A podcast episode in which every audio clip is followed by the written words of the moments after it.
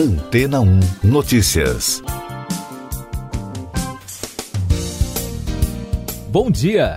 O governo do estado do Paraná, por meio da Fundação Araucária e da Superintendência Geral de Ciência, Tecnologia e Ensino Superior, lançou nesta semana o novo arranjo de pesquisa e inovação Fenômenos Extremos do Universo. O investimento nas pesquisas será pouco mais de um milhão de reais. O objetivo do projeto é fortalecer a rede atual de pesquisadores e incentivar os trabalhos para ampliar a presença paranaense na área de astronomia no cenário internacional.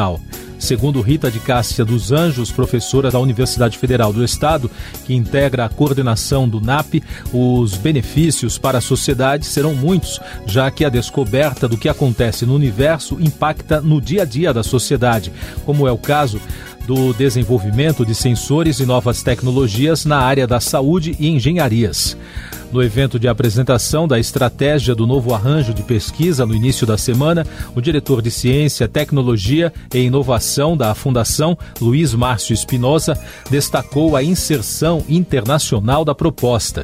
A rede de pesquisa vai contribuir para a construção e análise de dados do Observatório Cherenkov Telescope Array, um consórcio de 32 países e 1.500 pesquisadores com mais de 150 instituições.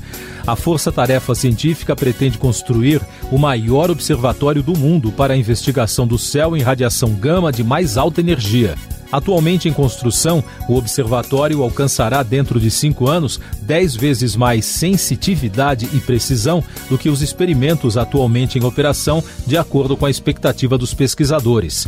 A rede conta com uma estrutura física e de equipamentos das universidades integrantes, bem como a constituição de uma equipe técnica e científica altamente especializada em astrofísica e cosmologia.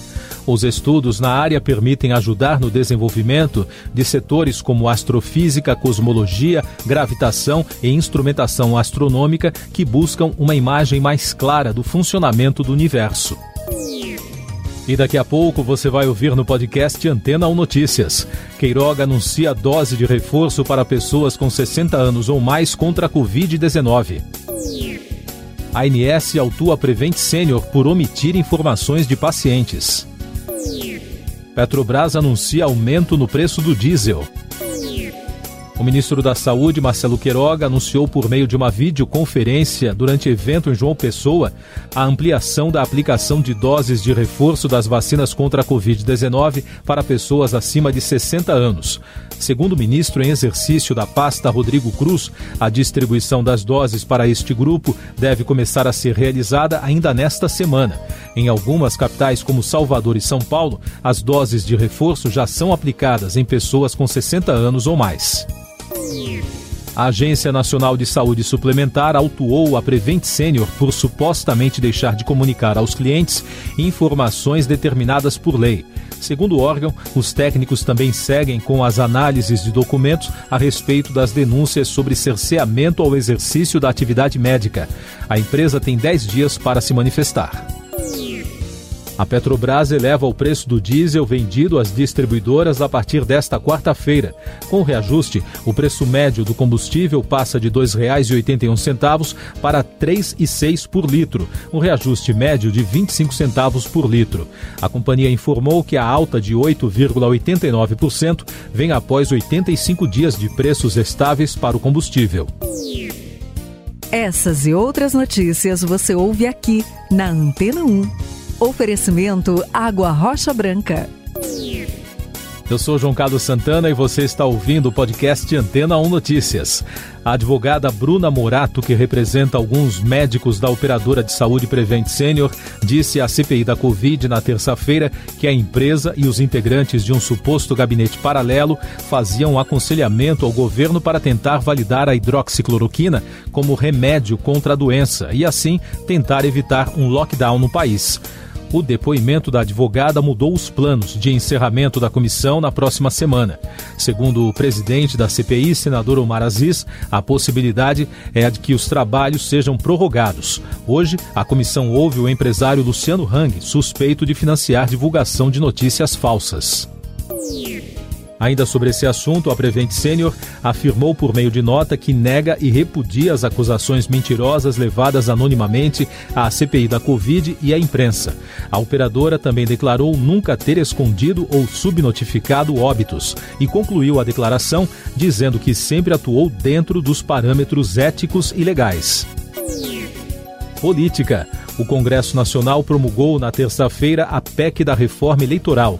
A emenda constitucional foi aprovada na Câmara dos Deputados no mês passado. No Senado, o texto foi aprovado na última quarta-feira, dia 22, com alguns vetos.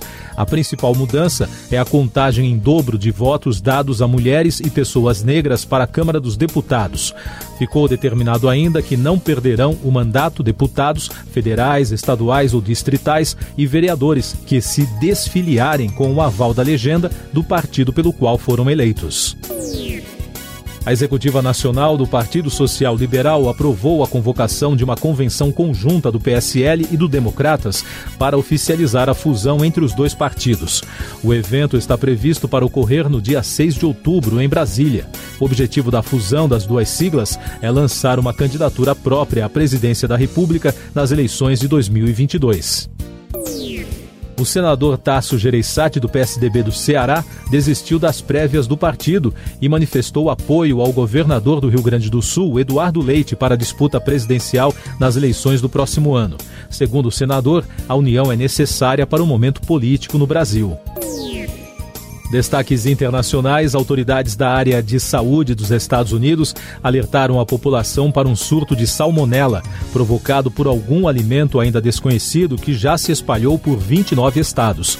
De acordo com a última atualização do Centro de Controle de Medicamentos e Doenças, o surto havia infectado 280 pessoas e mais de duas dezenas foram hospitalizadas. Nenhuma morte foi registrada. O governo da Dinamarca denunciou na terça-feira no Conselho de Direitos Humanos das Nações Unidas a situação dos povos indígenas no Brasil, em especial a dos povos Yanomami e Munduruku. O porta-voz se pronunciou em nome de sete países europeus, entre eles Noruega, Estônia e Suécia. O governo brasileiro já é alvo de denúncias no Tribunal Penal Internacional por conta do mesmo tema. Destaques do noticiário econômico no podcast Antena 1 Notícias. O presidente da Câmara dos Deputados, Arthur Lira, do PP de Alagoas, afirmou nas redes sociais que o Brasil não pode tolerar a gasolina custando quase R$ reais. O parlamentar afirmou que a casa vai buscar alternativas legislativas para o aumento nos preços dos combustíveis e do gás de cozinha. O tema vai ser discutido na reunião do Colégio de Líderes nesta quarta-feira. Turbulências no cenário internacional derrubaram na terça-feira o Ibovespa da Bolsa de Valores de São Paulo. O principal índice da B3 despencou 3,95%. A provável redução dos estímulos à economia dos Estados Unidos, a redução das previsões de crescimento da China e a indicação de novas altas dos juros no Brasil para combate à inflação também pressionaram o dólar, que encerrou em alta, cotado a R$ 5,42, o maior patamar em quatro meses. Em Wall Street, os principais índices da Bolsa Americana fecharam em quedas e o mesmo aconteceu nos mercados europeus, com destaque para os recuos nas bolsas de Londres, Paris e Frankfurt. O Ministério da Economia informou que o agronegócio brasileiro bateu recorde de 10 bilhões de dólares com exportações em agosto. Foi o melhor desempenho para o mês na história. Em comparação com o mesmo período de 2019, houve um aumento de 26,7% no faturamento com as vendas internacionais. Mais informações da Covid no Brasil. A Agência Nacional de Vigilância Sanitária recebeu um pedido da Pfizer para incluir a terceira dose da vacina contra a Covid-19 na bula do imunizante. Se a mudança for aprovada, o esquema vacinal passará a ser de duas doses mais a dose de reforço. A proposta envolve pessoas com 12 anos ou mais. As sedes da operadora de saúde Apvida em Fortaleza e do grupo São Francisco em Ribeirão Preto, no interior de São Paulo, foram alvos da Agência Nacional de Saúde Suplementar na segunda, após denúncias envolvendo a aplicação do kit Covid. Por meio de nota divulgada na terça, a agência informou que a fiscalização pediu esclarecimentos e recolheu documentos. O país registrou na terça-feira 818 mortes por Covid-19 e soma agora 595.520 óbitos desde o início da crise. Os números apontam estabilidade da média móvel de mortes. Em casos confirmados, o país totaliza 21 milhões e 300 mil contágios, com mais de 47 mil diagnósticos em 24 horas. E o balanço da vacinação contra a doença aponta que a população que está totalmente imunizada já chega a 41,70%. São mais de 88 milhões e 900 mil pessoas que já completaram o esquema vacinal. Cultura Pop. A organização da Comic Con Experience anunciou as datas para as edições de 2021 e 2022. A pré-venda para a CCXP 2022, que vai acontecer em dezembro do ano que vem, e também da versão online deste ano da CCXP Worlds, prevista para dezembro, começam hoje. Os ingressos para a edição presencial de 2022 chegam a 12 mil reais. Cinema. O Ministério da Cultura do Peru anunciou que fechará a fortaleza dedicada ao cerimonial Inca de Sacsayhuaman nos dias 6 e 7 de outubro para a gravação de cenas do filme Transformers O Despertar das Feras. O local é o segundo do Império Inca a servir de cenário para o novo filme da franquia após Machu Picchu. O longa também será rodado no Centro Histórico de Cusco. Você confere agora o último destaque do podcast Antena 1 Notícias, edição desta quarta-feira, 29 de setembro. A lava do vulcão Cumbre Vieja, no arquipélago das Ilhas Canárias, na Espanha, chegou na terça-feira no Mar do Atlântico. O vulcão entrou em erupção no domingo, dia 19, e deixou um rastro de destruição na região.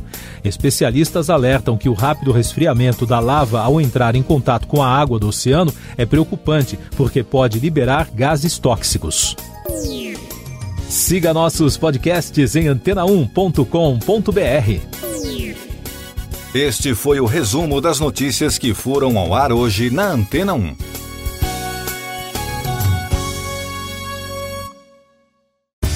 Depois de tanto conteúdo legal, que tal se hidratar com água rocha branca?